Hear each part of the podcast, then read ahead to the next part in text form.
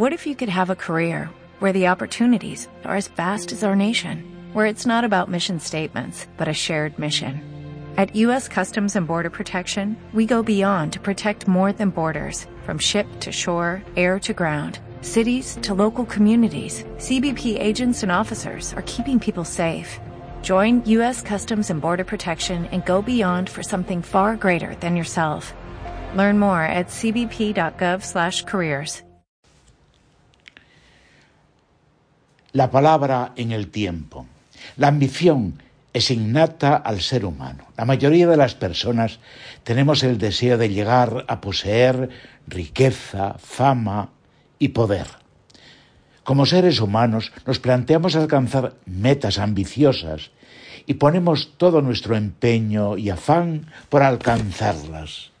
Pero la ambición también puede degenerar en acciones negativas.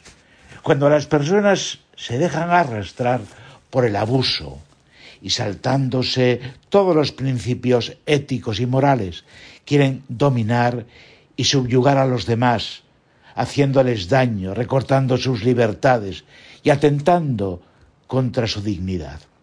Cuando esto se da en la familia, se llama machismo, por mucho tiempo maltratando a las mujeres. En lo social se llama caciquismo, esclavizando a los ciudadanos. Y en lo político se llama totalitarismo, recortando o anulando libertades, imponiendo gravosos impuestos, despertando el culto o adulación a los gobernantes, engañándonos con falsas promesas que nunca se cumplen. Hoy se combate el machismo, se lucha por superar el caciquismo, pero reaparece de nuevo el totalitarismo en formas variadas de populismo. También en la Iglesia puede darse este abuso de ambición de poder.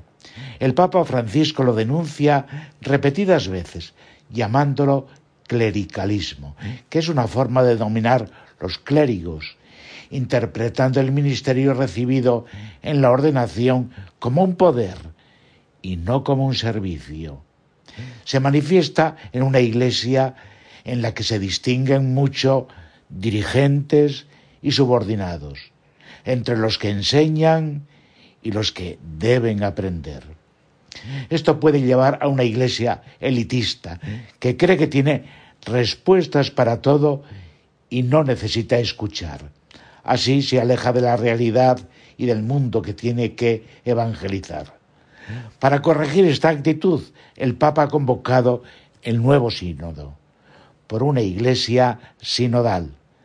Es hora de que nos escuchemos unos a otros. El próximo domingo en el, Evangelio de San Marcos aparece también el pecado de ambición de poder en el grupo importante de los doce, Santiago y Juan, los hijos del trueno, quieren poder sentarse uno a la derecha y otro a la izquierda en el reino del Señor. Jesús les echa un jarro de agua fría. Conmigo el primero tiene que ser el último. Aquí reinar es servir.